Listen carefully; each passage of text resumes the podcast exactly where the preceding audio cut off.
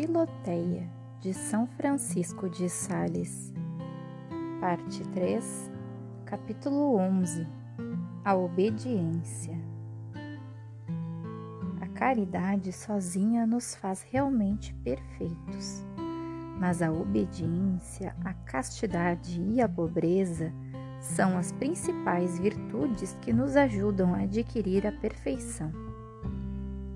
A obediência, pois, dedica o nosso espírito à castidade, o nosso corpo à pobreza, os nossos bens ao amor e serviço de Deus.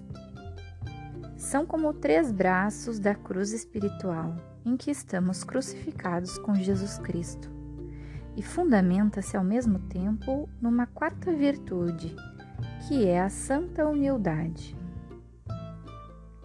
Não pretendo falar-te destas três virtudes com respeito aos votos solenes da religião ou aos votos simples que, mesmo no mundo, se emitem por graves razões. Porque, embora os votos tragam consigo muitas graças e merecimentos, a simples prática destas virtudes é absolutamente bastante para conduzir à perfeição. É verdade que esses votos, principalmente os solenes, elevam uma pessoa ao estado da perfeição.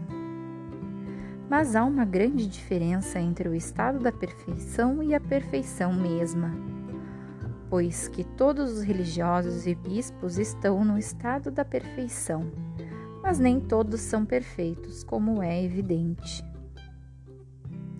Esforcemo-nos, Filoteia por praticar estas virtudes, cada uma segundo a sua vocação. Porque, ainda que não nos ponham no estado da perfeição, ela nos darão, todavia, a perfeição. Demais, somos todos obrigados à prática destas virtudes, conquanto não o sejamos todos do mesmo modo. Duas espécies há de obediência, uma necessária e a outra voluntária. Segundo as leis da obediência necessária, deves obedecer a teus superiores eclesiásticos, ao Papa, ao Bispo, ao Vigário e aos seus representantes. Além disso, deves obedecer às autoridades civis, isto é, ao príncipe e aos magistrados que ele estabeleceu no seu estado. Por fim, deves obedecer aos superiores domésticos, ao pai, ao mãe, à mãe, ao dono da casa e à dona da casa. Chama-se necessária esta obediência porque ninguém se pode eximir da obrigação de obedecer estes superiores tendo-lhes Deus dado a autoridade para governar com preceitos e ordens os que estão confiados à sua direção. Obedece, pois, às suas ordens. Nisto consiste a obediência, a que está obrigada incondicionalmente. Mas, para torná-la ainda mais perfeita, Segue também os seus conselhos e até os seus desejos e inclinações, tanto quanto a caridade e a, e a prudência o permitirem. Obedece-lhes nas coisas agradáveis, como comer, divertir-se. Pois, conquanto não pareça ser grande virtude obedecer em coisas semelhantes, Contudo, grande falta seria faltar aqui com a devida submissão.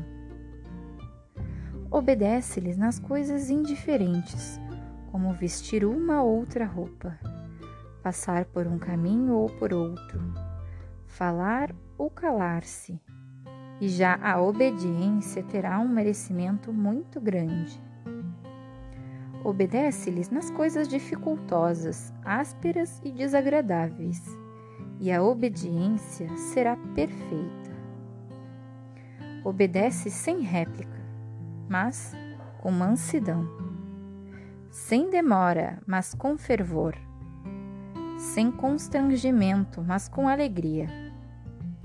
Sobretudo, obedece com amor, e por amor daquele que por nosso amor se tornou obediente até a morte da cruz, e preferiu, como diz São Bernardo, perder a vida a desobedecer.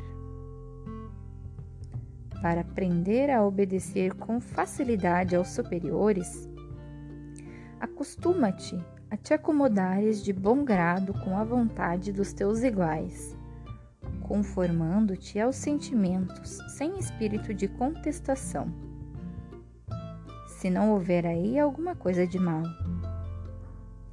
E mesmo as inclinações razoáveis dos teus inferiores, te deves acomodar de boa vontade, e não exerças a tua autoridade de um modo imperioso enquanto se mantém em ordem. É um engano dizer que, se estivesse na religião, obedecer-se-ia facilmente, quando se sente dificuldade e repugnância em obedecer às pessoas que Deus constituiu acima de nós. Por obediência voluntária, entendemos aquela que não nos foi imposta por um preceito mas a que nos obrigamos por livre escolha. Ninguém pode escolher para si o pai e a mãe.